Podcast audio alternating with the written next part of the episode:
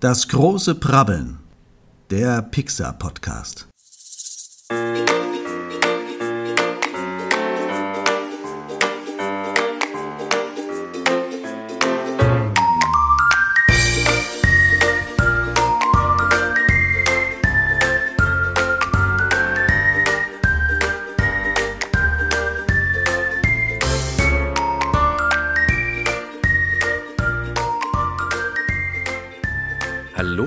Herzlich willkommen zur bereits sechsten Episode unseres wunderbaren Podcasts, Das große Brabbeln.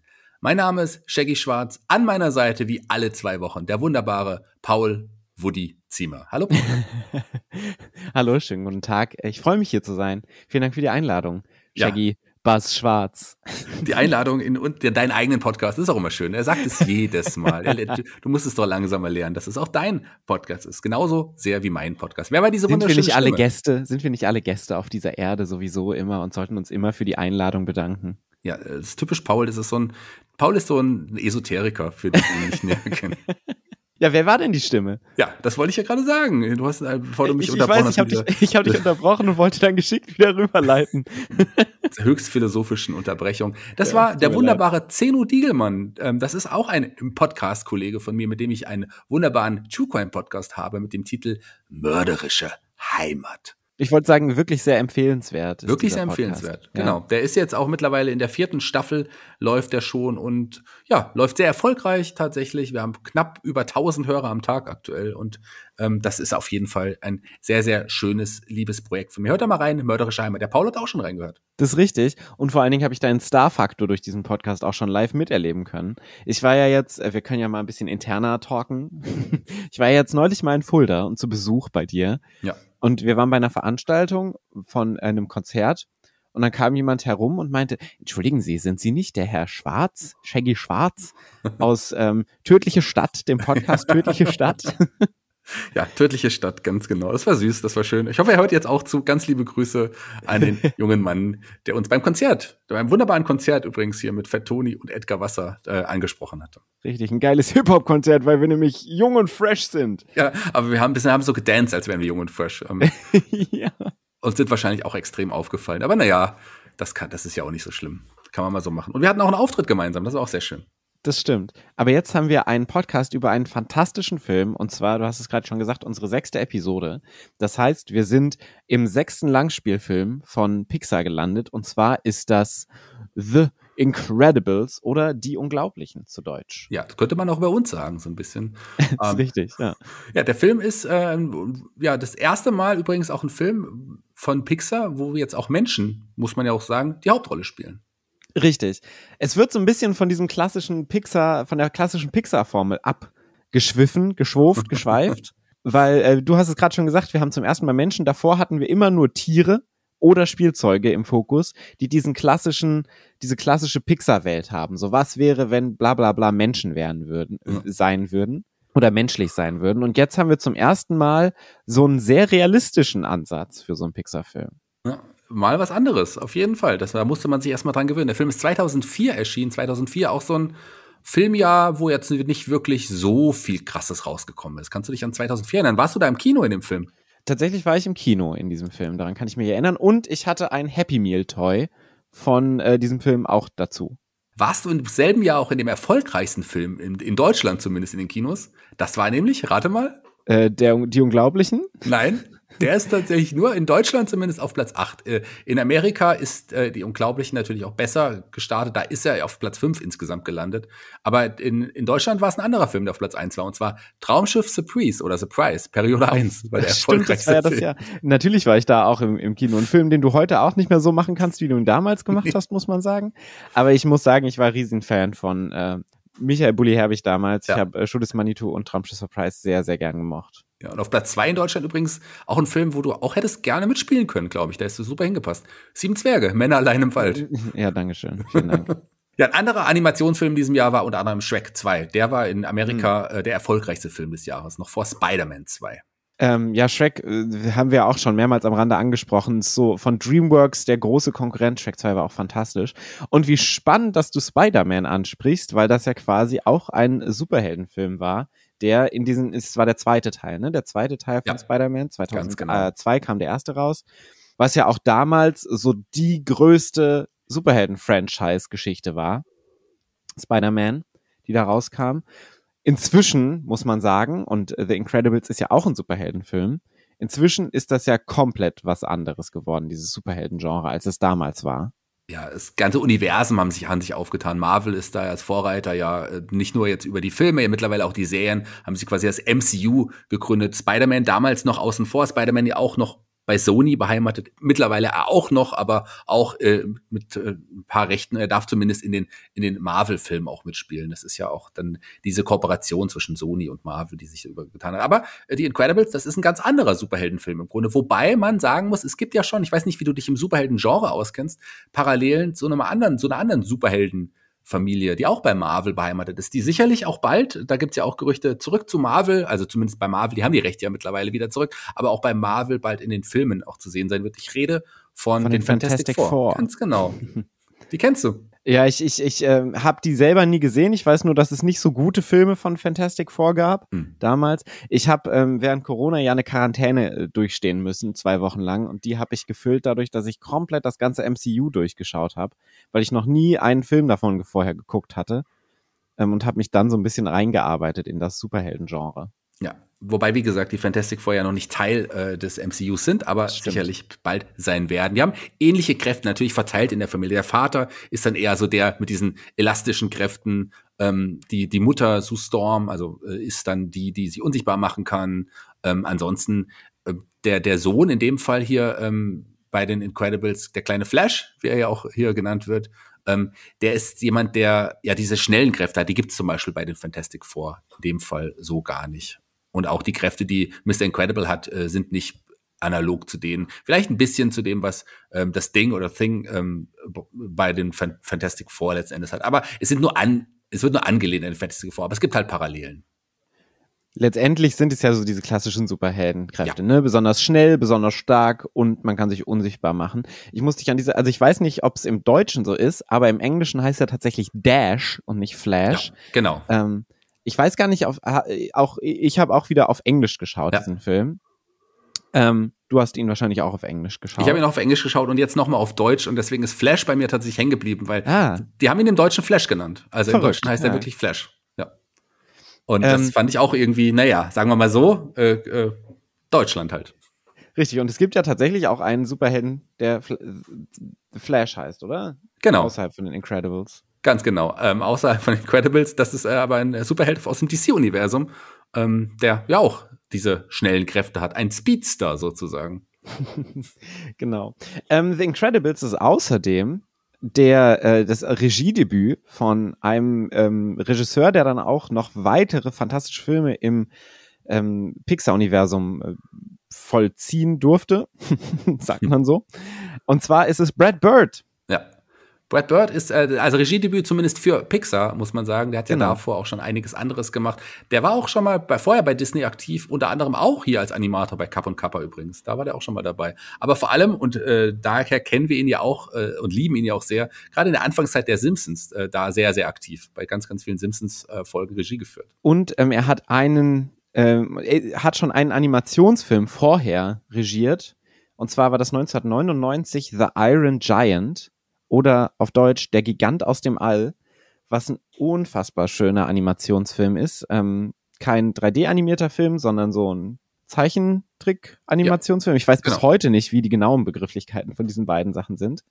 Aber das ist ein wunderbarer, wahnsinnig schöner ähm, Film, wo auch tatsächlich Vin Diesel den ähm, sinngebenden äh, Giganten aus dem All gesprochen hat. Also das ist eine Nicht-Pixar-Filmempfehlung. Auf jeden Fall The Iron Giant. Ist eher ein Film, der unterm Radar immer läuft, der so ein kleiner Liebhaberfilm ist, aber ich finde den fantastisch. Ich finde ihn auch fantastisch. Es ist ja sogar so, dass ein John Lasseter damals schon ein, gerne ein Brad Bird, weil die kennen sich natürlich noch aus, ja, aus den Schulzeiten da in, in, in, da in dem Animationsschule, ähm, daher kennen die sich noch und der wollte ihn schon vorher zu Pixar holen, aber der hat gerade gesagt, nee, ich drehe jetzt erstmal den Gigant aus dem All, vielleicht dann. Und mit dem Wissen, du darfst sowas wie die Unglaublichen machen, das war ja auch ein Wunsch von Brad Bird, hat man ihn dann tatsächlich final dann zu Pixar gelockt. Und danach folgten ja auch einige andere Filme bei Pixar, unter anderem ja Ratatouille.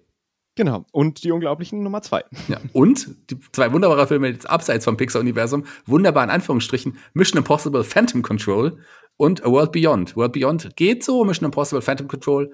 Also es gibt ja die, ich mag ja die beiden neuesten der Mission Impossible-Reihe, mag mhm. ich sehr, äh, muss ich sagen. Das sind gute Actionfilme. Phantom Control geht so.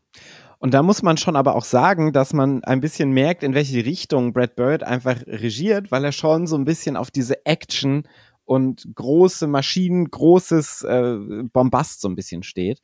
Und das kombiniert mit Animationen, also in The Iron Giant äh, haben wir auch den großen Giganten und viel so dieses, ne, die große, der so ein bisschen Godzilla anmaßen quasi, nur dass The Iron Giant kein böser ähm, Charakter ist, sondern ein guter. Ja. Aber so ein bisschen dieses Motto trägt sich da auch schon durch alle seine Filme irgendwie durch, was auch schon ganz schön ist, das so mit dieser Pixar-Welt kollidieren zu lassen an diesem Film. Ja, hast du vollkommen richtig gesagt. Lass uns mal über ein paar Synchronstimmen, Synchronsprecher hier reden. Denn da hat man wieder das Pixar typisch vermehrt eher auf die, zumindest im englischen Original, für die deutsche Synchron Synchronität müssen wir auch gleich nochmal sprechen, ähm, hat man da eher auch wieder auf so, mal abgesehen von Helen Parr, die von Holly Hunter gesprochen wird, auch viel mehr auf so Seriendarsteller. Craig T. Nelson als Bob Parr, beispielsweise Mr. Incredible. Ähm, der ist der Jason Lee, klar, der hat auch Filme gedreht, aber der auch als äh, Syndrome zumindest, oder Incrediboy, wie er am Anfang noch hieß. Ähm, das sind dann eher wirklich ja, Seriendarsteller, ähm, die man hier eigentlich einge eingebaut hat, außer sicherlich Frozone, denn der wird gesprochen von der coolsten Stimme oder dem coolsten Schauspieler, den es gibt. Dem coolsten Menschen überhaupt. Ja. Das ist Samuel L. Jackson.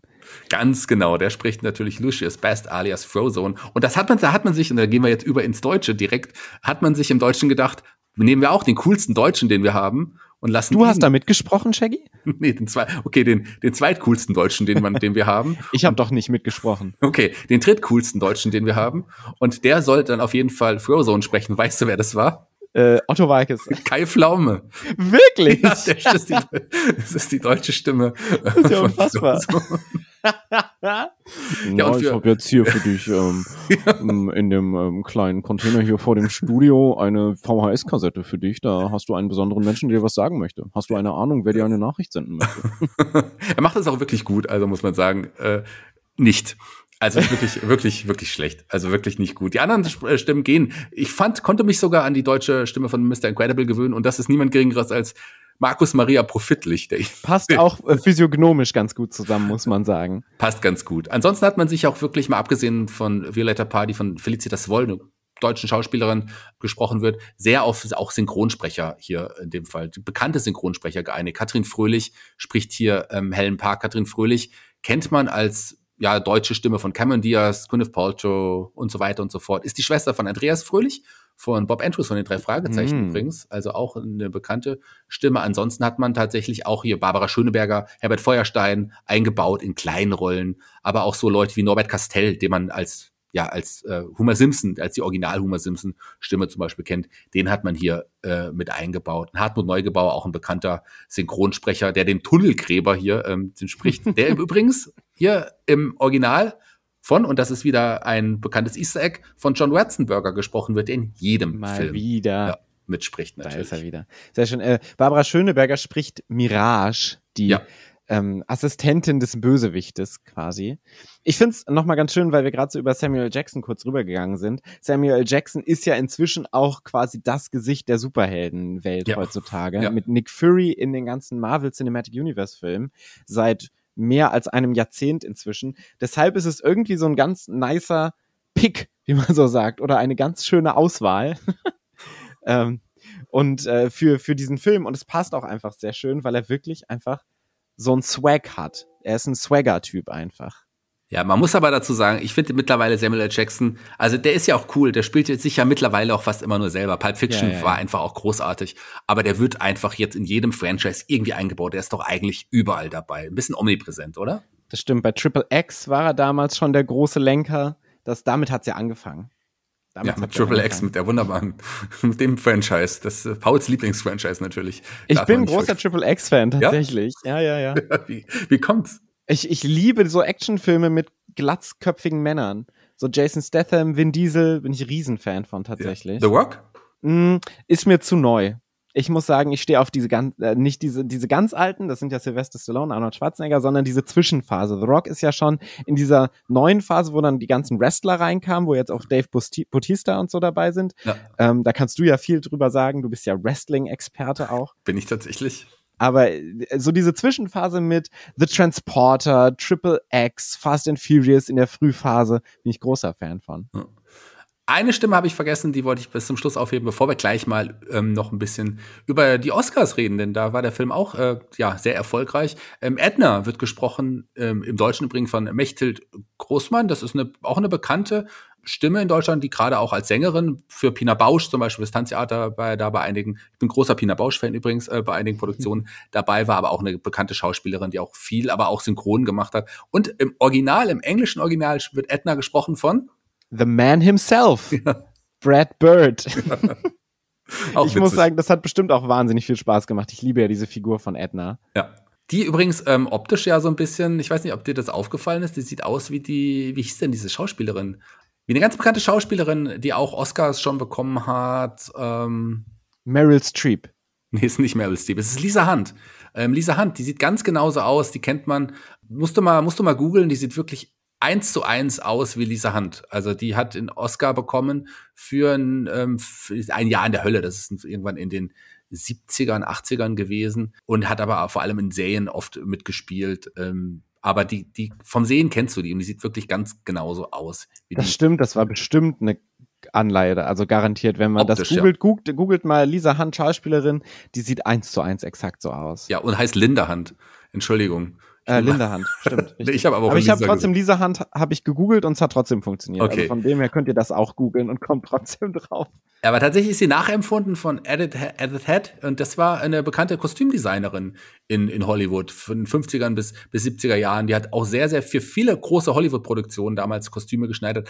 Ähm, der soll sie nachempfunden sein, aber optisch natürlich Linda Hand. Genau. Wie sieht's denn mit den Oscars aus dieses äh, Jahr 2004? Wir haben schon gehört, Traumschiff Surprise hat, glaube ich, keinen Oscar gewonnen nee. Der Stelle. War auch nicht nominiert, seltsamerweise. Ähm, ansonsten Oscar bekommen in diesem Jahr, also natürlich als bester Animationsfilm, unser Film, die Richtig. Incredibles, hat einen Oscar bekommen. Gegen Shrek 2 gewonnen. Gegen Shrek 2. Und weißt du, wer der dritte äh, Film war, der auch nominiert war? Mm, ähm, Shark Tale, große Haie, kleine Fische. Ich kann mich oh überhaupt Gott. nicht mehr an diesen Film erinnern. Ist es das mit dem, wo die in so einer Waschanlage sind? Ähm, Ach, keine Ahnung, ich habe den Film nie gesehen. Ich weiß es auch nicht mehr.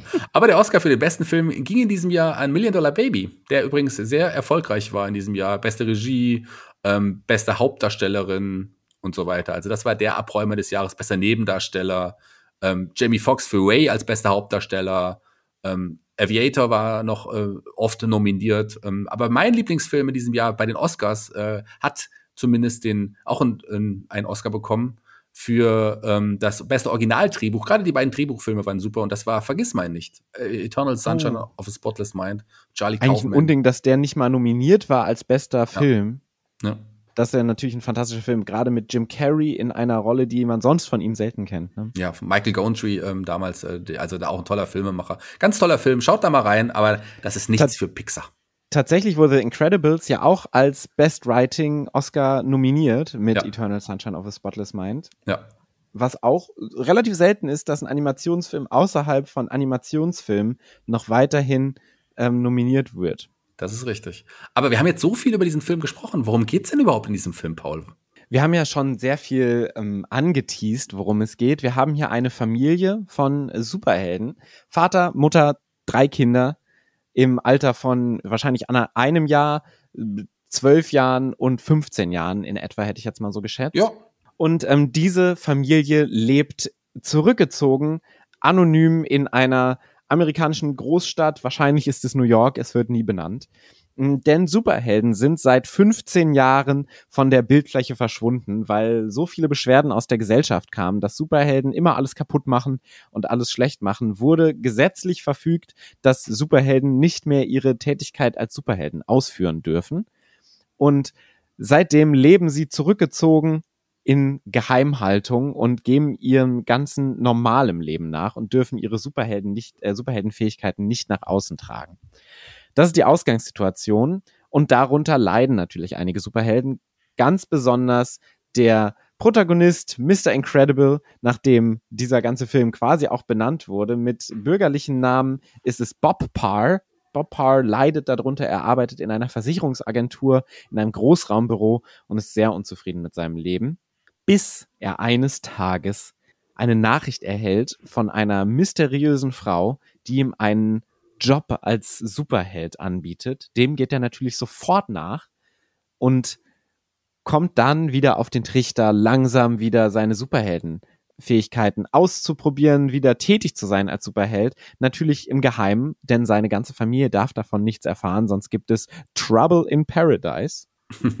und ähm, das tut ihm sichtlich gut, denn endlich kann er wieder dem nachgehen, was seine, in Anführungsstrichen, Bestimmung ist, beziehungsweise was seine Fähigkeiten ihm darbieten, bis er merkt, dass dieser ganze Auftrag, der immer wieder wiederholt werden soll, eine Falle ist und er auf einen Bösewicht trifft, den er aus seiner Vergangenheit schon kennt, denn es ist sein ehemals größter Fan, den er verschmäht hat, den er abgeschmettert hat, der jetzt zu Macht, Stärke und Geld gelangt ist und mit Hilfe von technischen ähm, Gadgets ihm den Gar ausmachen will, denn er will alleine der größte Superheld der Welt sein.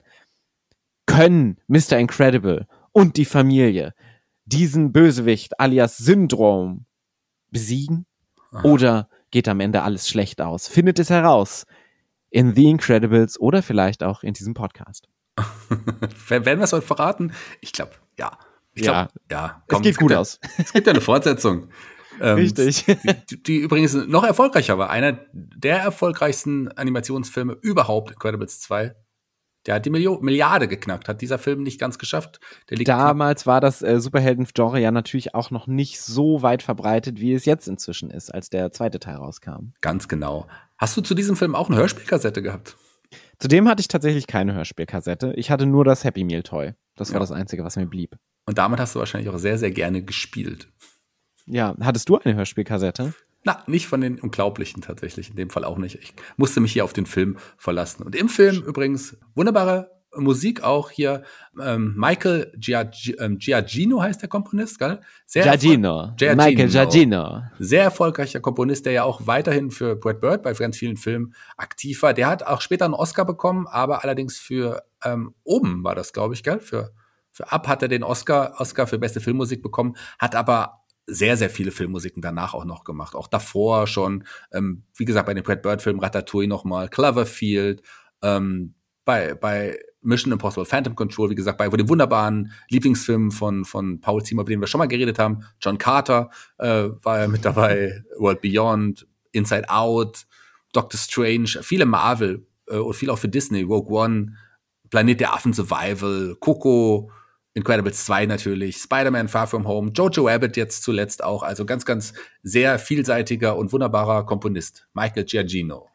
Aber auch da merkt man natürlich so ein Motto, was sich so ein bisschen durchzieht, was ich super spannend bei dem Film finde, weil damals, als ich den geguckt habe, als ich im Kino saß mit meinem Happy Meal Toy, muss man sagen, nimmt ja erstmal nur dieses Superhelden-Ding da. Ja. Äh, war, aber eigentlich ist es viel weniger ein Superheldenfilm, als ich den jetzt nochmal geschaut habe, als ähm, einen Zusammenmix von super vielen verschiedenen Genres, die da so aufeinander prasseln.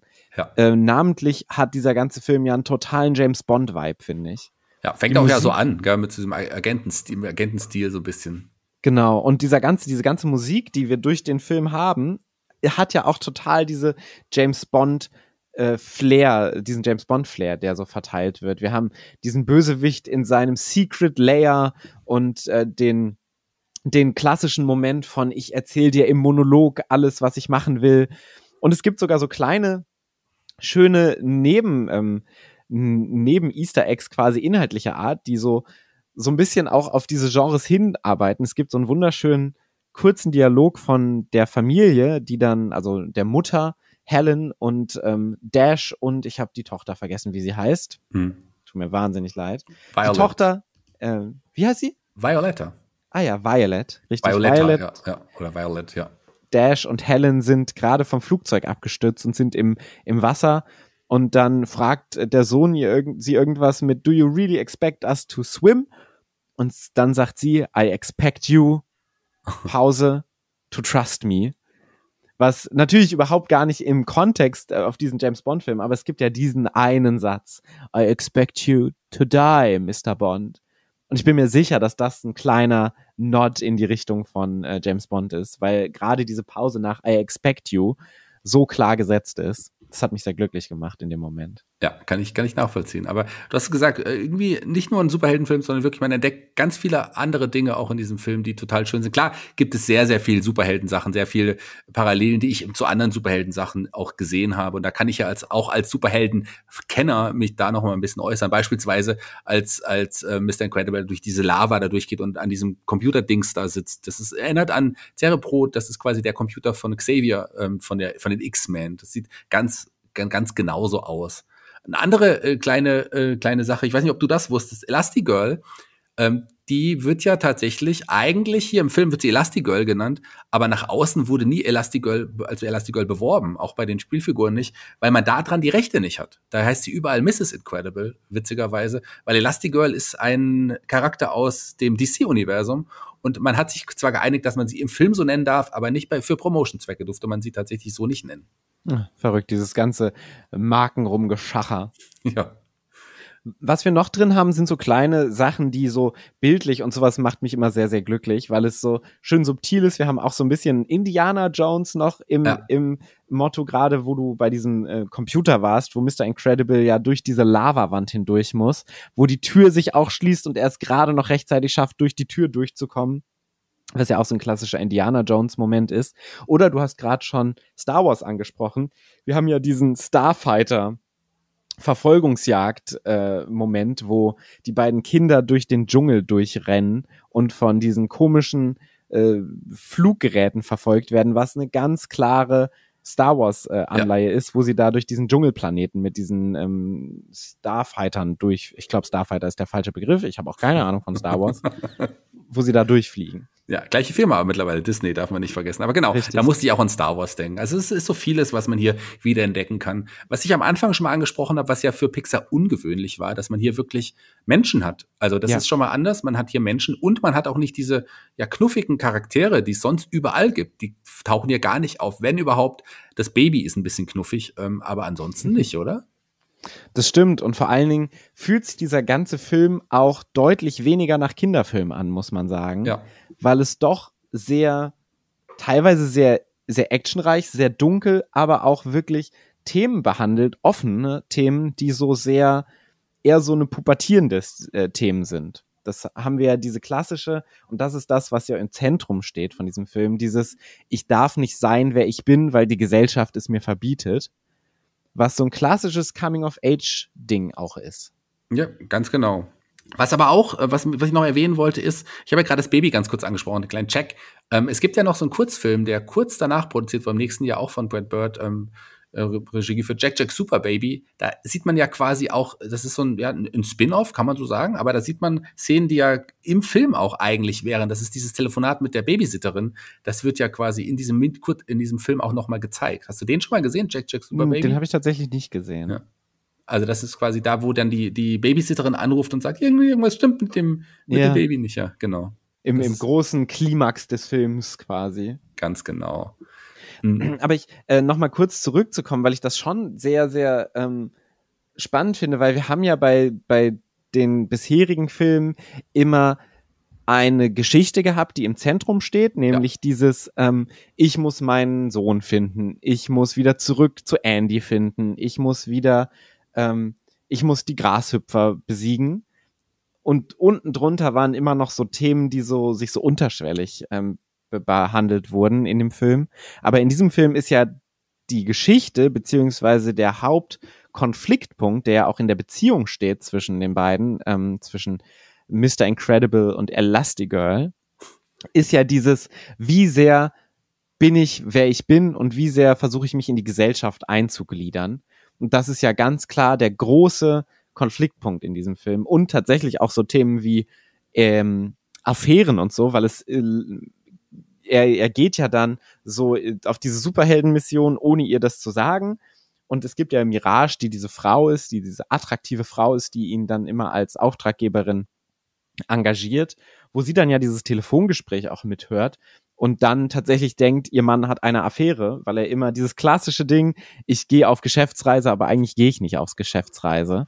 Und das sind schon so Themen und so, so, so Momente, die sehr, sehr viel erwachsener wirken als das, was Pixar bisher nach außen hin immer gebracht hat in ihren Filmen. Ja, absolut. Es gibt ja auch diesen Moment, wo sie dann auch endlich ihren Mann wieder trifft und dann ist er ja gerade in den Armen von Mirage ähm, in diesem genau. Augenblick. Und aber das wird dann relativ schnell dann auch wieder abgetan. Also da wird dann nicht lange drüber geredet, sondern es wird dann so hingenommen und es wird dann ist ihr dann relativ schnell klar, okay, er hat keine Affäre, er ist als Superheld unterwegs. Aber ähm, das sind auf jeden Fall Themen, die Kinder sicherlich nicht sofort verstehen würden oder nicht sofort nachvollziehen können. Und das ist ja bei Pixar oft dann auch so, dass es viele Erwachsenen-Themen gibt. Hier deutlich mehr, weil hier gibt's ja, wir haben es gesagt, neben den Menschen ähm, gibt's vor allem auch ja, hier, sterben Menschen, das kann man ja ganz offen auch mal sagen. Wir können, müssen wir nicht abwarten, bis wir nachher zum Splatter-Faktor kommen. Hier sterben Menschen in diesem Film. Das ist richtig. Hm. Und zwar ziemlich, also nicht explizit, du siehst es nicht direkt, aber du siehst kurz diese Momente davor und das ja. ist schon schon harter Tobak. Ja. Und wie gesagt, die Themen sind ja, ne, Pubertät, du musst dich anpassen der Gesellschaft, wie sehr darfst du sein, wer du bist, was ja Themen sind, die nicht nur in der Pubertät wichtig sind, sondern die viele Menschen ja immer sehr viel begleiten. Zum einen ähm, viele, die sich eingezwängt fühlen in so ein Korsett, aber auch zum Beispiel für äh, so Homosexualität oder so sind das ja alles Themen, die da irgendwie mit drinstecken. Du hast diese Gesellschaft, die eine Erwartung an dich hat und du fühlst dich aber total, äh, total, äh, ich will nicht erniedrigt sagen, wie heißt das denn? Du fühlst dich total äh, nicht wahrgenommen in dieser ja. Gesellschaft und kannst gar nicht dich nach außen tragen, weil die Gesellschaft sehr sehr wütend darauf reagiert, was ja bei den Superhelden der Fall ist. Ne? Und das ist ja aber auch schon so ein Motto, was in vielen Superheldenfilmen immer mal wieder herauskommt, gerade wenn du mit dieser geheimen Identität spielst. Du hast eine Identität, die du für dich hast und eine Identität, die du der Gesellschaft darstellst. Und das ist ja dieses klassische Spektrum, was ja viele Menschen in ihrem Leben immer irgendwie auch mit sich tragen, was viele Menschen mit sich tragen. Ja, ganz genau. Was ich auch ganz spannend fand, ähm, was aber, glaube ich, auch für Erwachsene vielleicht nicht immer ganz verständlich war, das ist die Funksprache. Da habe ich einen kleinen Artikel drüber gelesen, die Helen quasi, während sie in diesem Learjet zur Vulkaninsel fliegt, da gibt es ja so ein paar Funksprüche, die sie da mhm. absondert. Und das sind tatsächlich alles sehr, sehr präzise, ganz genaue ähm, Funksprüche, die auch beim US-Militär benutzt wurden. Und der Holly Hunter bestand darauf, dass man das nochmal ändert, dass sie quasi wirklich die entsprechenden Codes bekommt und die lernt und die auch wirklich einsetzt, weil das realistischer sein sollte. Das fand ich irgendwie auch ganz spannend. Da hat Brad Bird gesagt, okay, machen wir so. Ähm, und, und Holly Hunter hat quasi diese Funksprüche auswendig gelernt.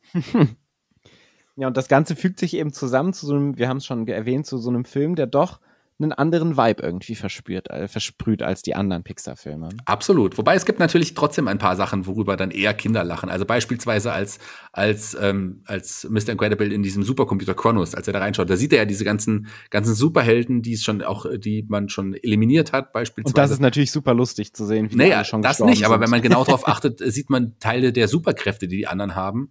Und da waren Superhelden dabei, deren Superkräfte waren Rülpsen, Furzen und so weiter. Also das komisch, ist, äh, dass die nicht überlebt haben. Komisch, dass die nicht. Was ist deine Superkraft, wenn du Superheld wärst, lieber Paul? Reden. Reden? Ja. Bis äh, die, an, was, die Ohren bluten von deinem Gegenüber? Nee, ich glaube einfach, bis äh, die Leute den Podcast ausmachen. Okay. Dann solltest du jetzt nicht so viel, zu viel reden. Was, ist, was wäre deine Superheldenfähigkeit, außer gutes Aussehen? Charme? Mhm. Ähm, Charme oder Charme? Beides. äh, ich kann gut zuhören. wir passen so perfekt zusammen, Shaggy. Vielleicht sollten wir ein Superhelden-Duo gründen. Ja. Wobei, ich weiß nicht, ob wir da sehr erfolgreich wären mit unseren Superkräften. Also. Eigentlich kommen wir immer nur hin und sind mega nervig und sind auch nur die beiden einzigen, die dann da so sind, weil der eine redet nur und der andere hört nur zu. Ja. Ich glaube, ich wäre dann sympathischer für die anderen. Ich glaube auch. Ich bin ruhiger. Mist. Aber dich muss man einfach, wenn man dich kennt, dann muss man dich auf jeden Fall auch mögen. Ist Haarausfall eine Superheldenfähigkeit? Ähm, Schütteres da Haar? Mich, ja, da hast du mich aber auch überholt, oder? Also mittlerweile so ein bisschen. Ja, ich glaube auch, ich habe trainiert viel. das machst du, machst du gut. Also, sehr gut, Paul, weiter so. Dankeschön. Easter Eggs. Hast du Easter Eggs im Film entdeckt? Ähm, ganz ehrlich, kein ja. einziges. Ja. dann würde ich mal sagen, dann fange ich mal an. Was, was es nicht gibt, ist den Pizzatruck. Den habe ich nicht gesehen, auch nirgendwo im Internet gefunden. Den sieht man nicht, hört man nicht. Den gibt es tatsächlich wohl nicht in diesem Film. Was es aber gibt, ist natürlich ein anderes bekanntes Easter Egg. Das A113. Die, dieser, diese, die, die, die ja, Ziffern und äh, Buchstabenfolge. Das ist das Gleiche Zahlen, Buchstaben und Zahlenfolge, ähm, steht auf dem Gefängnis, äh, also auf diesem Bildschirm, wo äh, als Helen da drauf schaut, wo Mr. Incredible quasi im Gefängnis sitzt. Dieser, das heißt, die, seine Zelle heißt A1 plus 13 tatsächlich auch. Hm. Ähm, und der Raum, der Konferenzraum, in dem ja, Bob mit Mirage verabredet ist, auch A113. Also taucht in dem Fall sogar zweimal auf. Ähm, die kleine Lampe habe ich nicht entdeckt, kein Luxor hier in dem Fall, aber entdeckt habe ich ähm, im Kampf, es gibt am Ende noch so einen Kampf mit Mr. Incredible gegen den, gegen diesen, dieses große Omnitroid, ähm, Roboter, Kugelwesen. Was ähm, übrigens das Ding war, was ich aus dem Super Happy Meal hatte. Super Happy Meal. Ah. den Super Happy Meal. Da sieht man im Hintergrund Doc Hudson aus äh, dem ja wunderbaren nächsten Pixar-Film Cars vorbeifahren. Ach geil. Ja. Das ich, ist mir nicht aufgefallen. Der ist zum Beispiel da. Ansonsten, klar, ich habe John Ratzenberger schon angesprochen. Ähm, haben wir den äh, Ball? Den Ball habe ich nicht gesehen. Den Ball habe ich leider auch nicht gesehen. Was aber vielleicht ganz interessant ist, ist, dass ähm, der eine Bösewicht, ähm, den man am, ganz am Anfang sieht im ersten Segment, der französische Bösewicht, Bon Voyage, wie er so yeah. heißt, der taucht noch mal in Ratatouille auf. Tatsächlich. Da als äh, Straßenkünstler, aber auch so ist, sieht man den da noch mal. Was auch ein schönes äh, Ding war, gerade dieser Auftritt von Bon Voyage, was ja schon auch dieses ganze Bösewicht-Setting irgendwie so definiert. Ich finde, der hat auch eine ganz, so, so, so ein Joker-Vibe, wie, wie, er da aus diesem Staub rausgeht und dann so grinst in die Kamera und ja, ja. auch diese Clowns-Schminke im Gesicht hat. Bin großer Fan. Ich finde es schade, dass Bon Voyage so, so eine kleine Rolle hat, weil ich äh, diesen Auftritt ganz geil fand und die französische Akzent ist sowieso. Französische Akzent kennst, kannst du auch? Kannst du auch französisch Akzent? Ich kann das gar nicht. Merke ich gerade. War jetzt eher so ein französischer Türsteher, hatte ich das Gefühl. Mach doch mal, mach, mach's besser. Ich äh, kann dir in die, in die Ohren flüstern und die geprickelt hat in meine Bauchnabel. ähm, ich würde ja jetzt gerne schon zu dir kommen und den Podcast beenden. Und dann trinken wir einen Sekt zusammen. Oh, eine kleine Sekt in die äh, Abenddämmerung. Ich weiß nicht, es tut mir wahnsinnig leid für alle, die das jetzt ertragen müssen beim Zuhören. Ihr habt, ihr habt mitbekommen, das ist Pauls Superkraft. Reden. Ja, richtig.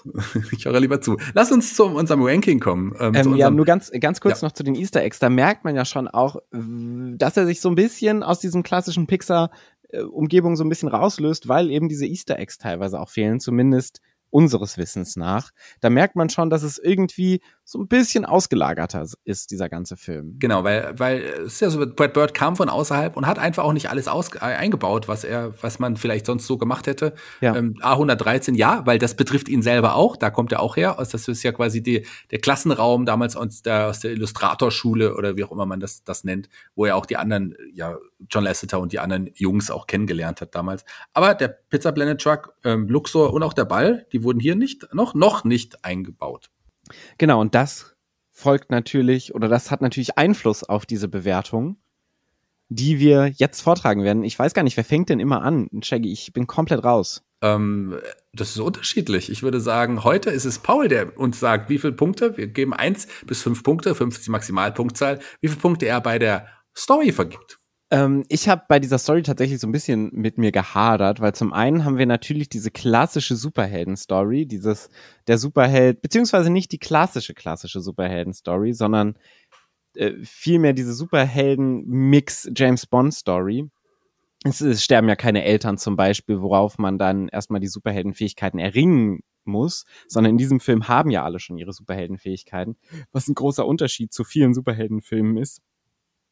Aber trotz allem finde ich, auch wegen der Themen, die ich gerade angesprochen habe, die irgendwie so sehr omnipräsent sind und auch nach wie vor super relevant sind, wahrscheinlich jetzt gerade noch mehr als jemals zuvor, weil wir in einer Gesellschaft leben, die sehr verteufelnd ist und ähm, sehr schnell auch jemanden ähm, abstraft wegen irgendetwas, was er tut, was er hat, was ja gerade ein allumfassendes Problem ist irgendwie. Finde ich die Story sehr gelungen, wie sie diese Superhelden-Story mit so einem Art Familiendrama, aber auch mit einer persönlichen Geschichte zusammen mixen. Und deshalb vergebe ich tatsächlich vier von fünf Punkten. Ja, hast du Und alles. zwar äh, Woody-Punkte. Ganz genau, ich wollte es gerade sagen. Schade, ich hätte jetzt mit Bass angefangen und hätte dich damit überholt. Aber Woodies hast du jetzt vergeben. Vier Woodies äh, für den Film, aber bei mir heißen sie natürlich Bass und es ist aber auch die gleiche Anzahl. Du hast alles ganz genauso gesagt. Ähm, für mich auch vier Bass. Wie sieht es denn bei Figuren und Charakteren aus in diesem Film? Ja, hier gibt es eine zahlreiche Charaktere, die man auch manchmal, wie gesagt, nur auf dem Kronos-Computer sieht, aber auch die sind interessant und witzig. Insgesamt gesehen muss ich sagen, ich bin ja ein großer Superhelden-Fan, äh, aber so richtig krass gefesselt haben mich die Charaktere nicht. Ich bin nicht der größte Incredibles-Fan, obwohl ich beide Filme mag und beide Filme unterhaltsam finde, aber mehr als drei Punkte kann ich, Bass-Punkte kann ich den Charakteren nicht geben. Deswegen drei von meiner Seite aus. Da gehe ich auch mit dir. Es gibt fantastische Figuren wie zum Beispiel Edna, die ich äh, wirklich sehr, sehr gern mochte auf dem, auf dem Bildschirm. Sonst sind es viele Figuren, sind diese klassischen Abziehbilder, die wir kennen, Ja, ähm, die Spaß machen, aber mir auch nicht. Auch Ganz von mir genau. drei Punkte. sehr gut. Drei Punkte von dir. Ähm, das ist ja sehr lustig, dass du drei Punkte gegeben hast. Hammer-Überleitung. Vielen Dank, Shaggy, dafür. Lustig ist auch die nächste Kategorie, die nennt sich Humor. Wie viele Humorpunkte gibst du denn? Ähm, ich gebe drei Humorpunkte. Die Rule of Three ähm, wird ja auch vergeben, weil ähm, es gibt fantastische Momente, wo ich wirklich ein bisschen lachen musste. Ich liebe diesen, diese Dreierstruktur von dem Kind, was Ja. in der Einfahrt steht. Das kommt tatsächlich auch genau dreimal im Film vor. Dann ähm, gibt es diese eine Sequenz, die ich sehr, sehr, sehr schön finde, wo ähm, Elastigirl zwischen diesen drei Türen eingeklemmt ist, in diesem Eingang des, äh, des äh, Bösewicht, ähm, der Bösewicht-Menschen quasi, wo sie dann versucht, mit Beinen, Armen und Mittelteil ihres Körpers irgendwie durchzukommen, was ich sehr, sehr schön finde, auch Physical Comedy-mäßig. Aber ansonsten hat dieser Film eher nicht die Humorebenen, die er bedient, sondern andere Aspekte. Aber für die, die sie, wie sie bedient werden, gebe ich drei Punkte. Ähm, der Bösewicht übrigens, haben wir gar nicht angesprochen, der sieht ja optisch ja ein bisschen aus wie Brad Bird selber. Ähm, ich ich habe es nirgendwo gelesen, dass er, dass, äh, dass er das bestritten, aber auch irgendwie zugestimmt hat bei der Aussage. Aber es gibt viele Leute auch aus dem Umfeld, die das sagen, tatsächlich. Ähm, Und wahrscheinlich auf charakterlich soll er auch ziemlich genauso sein. sagen, wahrscheinlich ist er charakterlich ganz genauso. Ähm, drei Humorpunkte hast du gegeben. Ich kann, ich habe das, ich bin da anders herangegangen an die Sache. Ich habe überlegt im Vergleich zu den anderen Filmen von Pixar, wie viel, wie oft habe ich gelacht, wie lustig fand ich den. Tatsächlich für mich bisher obwohl er auch sehr lustig ist und ich sehr mochte, der Film, wo ich am wenigsten gelacht habe. Deswegen bei, von mir hier auch nur drei Punkte. Das ist ja traurig. ich, da, da, da hast du jetzt lange gearbeitet an der Überleitung, Habe oder? ich enorm lange daran Ja. gearbeitet. Äh, wir kommen zur Emotion. Ja. Wie sieht's denn da punktetechnisch bei dir aus? Ich Ja. weiß, man, Emotionen kann man schlecht quantifizieren, aber du musst es jetzt tun für uns. Ja, äh, ich, ich werde es auch tun und habe mich auch äh, hier in diesem Fall auch für drei Bass entschieden, denn der Film ist okay, der Film, ähm, der, der, der berührt mich in einigen Momenten. Allerdings äh, ist es jetzt nicht so, dass ich wirklich so invested war, ähm, was meine Emotionen angeht, wie in anderen Pixar-Produktionen. Deswegen auch hier nur drei Punkte. Bass. Verstehe ich, äh, gehe ich auch mit. Ich muss sagen, normalerweise hätte ich auch drei Punkte gegeben. Aber als ich jetzt diesen Film angeschaut habe, gab es noch mal eine Sequenz, die mich wirklich gecatcht hat. Wir haben sie gerade schon ein bisschen angesprochen, als sie im Flugzeug ähm, auf die Insel ansteuern, Ja. die Mutter mit den beiden Kindern. Und das ist für mich so eine ergreifende Szene, weil sie dann da so sitzt und du hast diesen Umschnitt immer wieder zu Mr. Incredible, wie er gefangen ist im ähm, Hauptquartier des Bösewichts und die Reaktion dieser, dieser Funksprüche ab, ähm, abnimmt. Und dann kommt dieser Funkspruch, es sind Kinder an Bord und seine Reaktion darauf und dann dieser erste ähm, Verdacht von ihm, dass jetzt seine ganze Familie gestorben ist, der nimmt mich einfach wirklich mit und da muss ich tatsächlich, hatte ich auch eine Träne im, im Auge. Und eine Träne ist für mich schon ein gutes Zeichen, denn sonst bin ich ein sehr harter und kalter Mensch und dementsprechend gebe ich hier vier Punkte. Ja, für die, die dich kennen, die wissen natürlich, dass das auch so ist. Ähm, Richtig. Vier Punkte finde ich krass, weil ich habe ja hier mit Abstand die wenigsten, also mit Abstand, mit einem Punkt Abstand die wenigsten Punkte vergeben, die ich je an Emotionspunkten vergeben habe bei den Pixar-Filmen. Vier Punkte ist für dich zusammen mit Nemo äh, das Maximum, was du hier in der Kategorie vergeben hast. Deswegen ein Film, der dich wirklich sehr berührt. Finde ich schön. Freue mich. Jetzt brauche ich aber die Überleitung zu etwas härterem, zu der Action. Ah, das war nicht so gut, die Überleitung. Aber die bleibt jetzt drin, die ist so, wie sie ist, denn Action ist auch in dem Film sehr wichtig und sehr präsent. Und äh, wie viele Punkte vergibst du der Action? Ja, man kann es nicht anders sagen. Action ist in diesem Film das allumfassende Mittel der Wahl wie man sagt. so, genauso sagt man's. Ja, es fehlen mir zwar ein paar glatzköpfige Menschen in diesem Film, die diese Action noch ausbreiten äh, könnten, aber tatsächlich gebe ich hier die Höchstpunktzahl und gebe fünf Punkte für Action.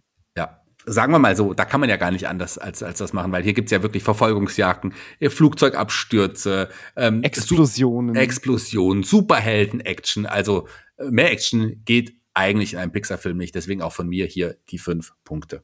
Und äh, wie sieht es denn mit den Klängen aus, dieser Film? Wir haben gerade schon gesprochen über den ähm, Komponisten dieses Films. Hat er denn auch dein Herz und vor allen Dingen deine Punkteskala erreichen können, Shaggy?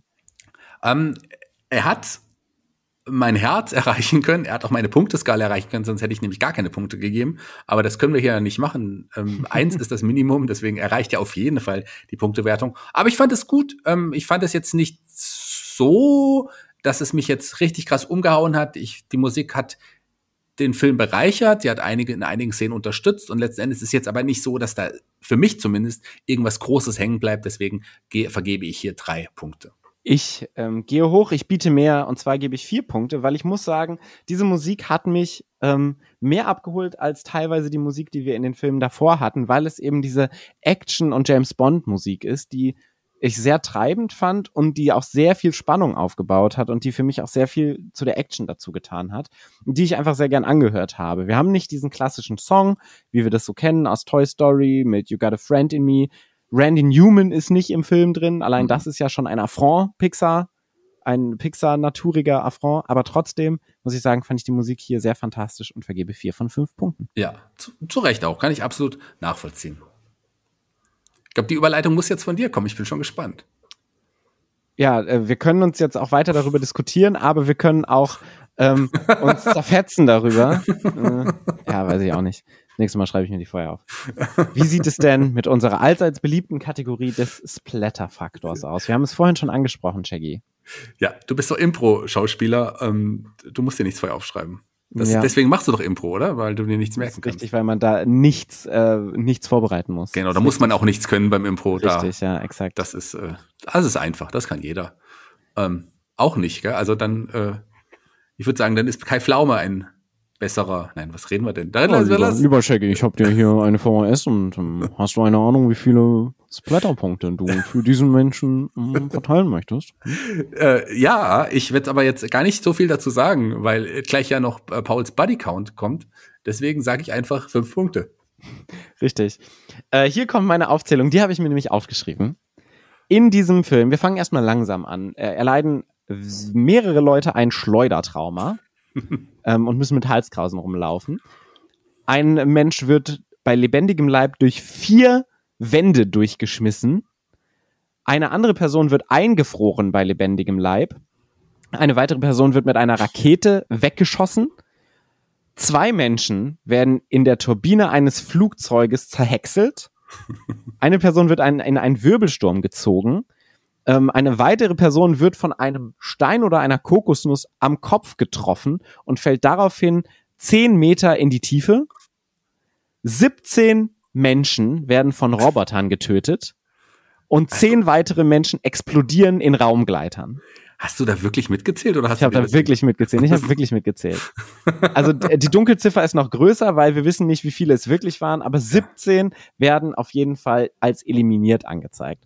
Das heißt, wenn wir davon ausgehen, dass die Person, die eingefroren bei lebendigem Leib ist, die bewegt zwar noch ihre Augen, aber seien wir ehrlich, wenn du eingefroren bist, dann äh, versagen relativ schnell alle ähm, körperlichen Funktionen. Das heißt, die würde ich noch mit einzählen in den Bodycount. Ja.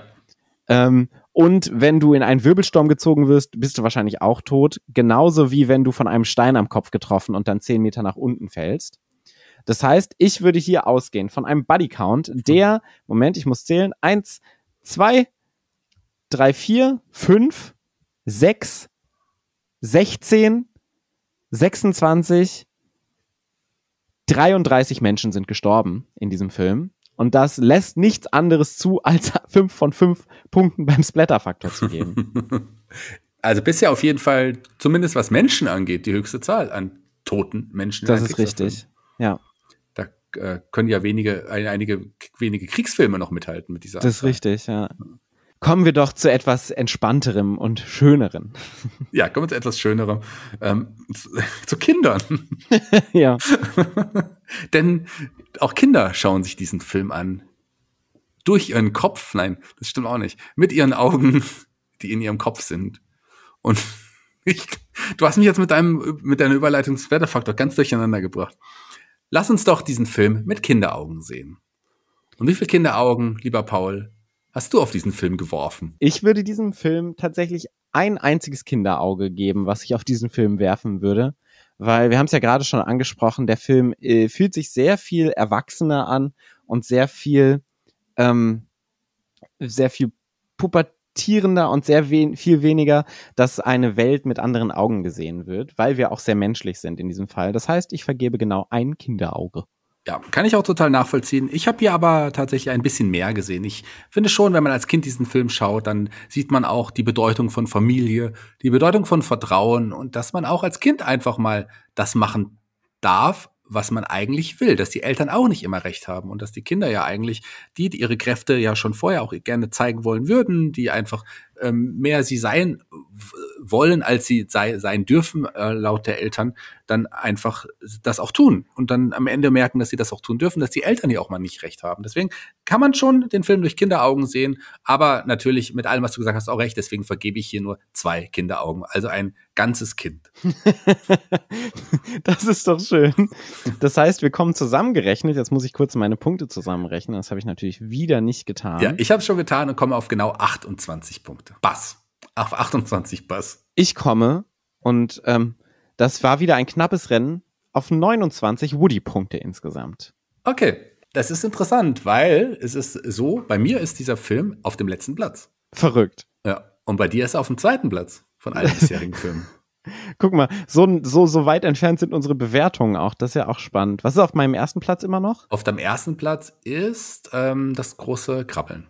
Ah, sehr gut. Da gehört es auch hin. Auch auf meinem ersten Platz übrigens in der Gesamtwertung auch insgesamt auf dem ersten Platz immer noch das große Krabbeln. Wobei man sagen muss, die anderen Filme liegen alle sehr eng auch beisammen. Und wir sind ja auch erst beim sechsten Film. Das Rennen geht weiter, denn wir haben weitere fantastische Filme für euch im Repertoire. Was ist denn der nächste Film, den wir in zwei Wochen behandeln? Ja, werden? in zwei Wochen hören wir uns wieder und da mit einem anderen wunderbaren Film, auf den wir uns, glaube ich, auch sehr freuen. Ein, ein auch wirklich großer, toller Film, den gerade die jungen Menschen unter uns sehr, sehr mögen der erste Teil der Cars-Reihe. Cars. ich glaube, wir werden tatsächlich ein bisschen ähm, kontroverser damit, weil Cars ist eine Reihe, die viele Pixar-Fans, viele eingeschweißte Pixar-Fans immer so ein kleines Dorn im Auge ist. Und äh, wir werden mal schauen, wie es bei uns dabei aussieht. Gerade beim ersten, der ersten Installation. Ja, ich oute mich jetzt schon mal und sage, ich habe im Kino bei Cars geweint. Verrückt. das stimmt halt leider wirklich. Ich bin gespannt auf diese Geschichte, Shaggy. Ja. Und freue mich auf in zwei Wochen. An dieser Stelle vielen, vielen Dank ähm, dir für diesen fantastischen Podcast, wie immer. Ja, vielen Dank auch dir, lieber Paul Ziemer. Dankeschön. Vielen Dank euch zum Zuhören. Wenn äh, ihr Spaß habt beim Hören dieses Podcasts, dann schaut doch mal auf allen unseren Kanälen vorbei, nämlich auf Facebook, auf Instagram. Ihr könnt uns folgen auf allen Spot Spotify, Insta, äh, Instagram, habe ich schon gesagt, iTunes, auf allen Kanälen, auf denen so po Podcasts gehört werden können. Äh, ganz genau. Abonniert uns da, wenn ihr es nicht schon getan habt. Und bewertet uns, das wäre sehr, sehr schön. Ich bin raus für heute. Paul, die Abschlussworte gehören dir. Es gibt eine Zeit für Menschen. Zeig deine Superkräfte, Lust. es gibt eine Zeit für Taten und es gibt eine Zeit für Superhelden. Wir leben in einer Zeit, in der jeder sich selbst am nächsten ist, in der Diskussion und Leid in der Welt immer größer wird. Aber du kannst diese Welt verändern, denn auch du bist spezial und hast eine Superfähigkeit. Nutze sie, setze sie ein und mache die Welt zu einem besseren Ort. Ihr Paul Ziemer. Tschüss.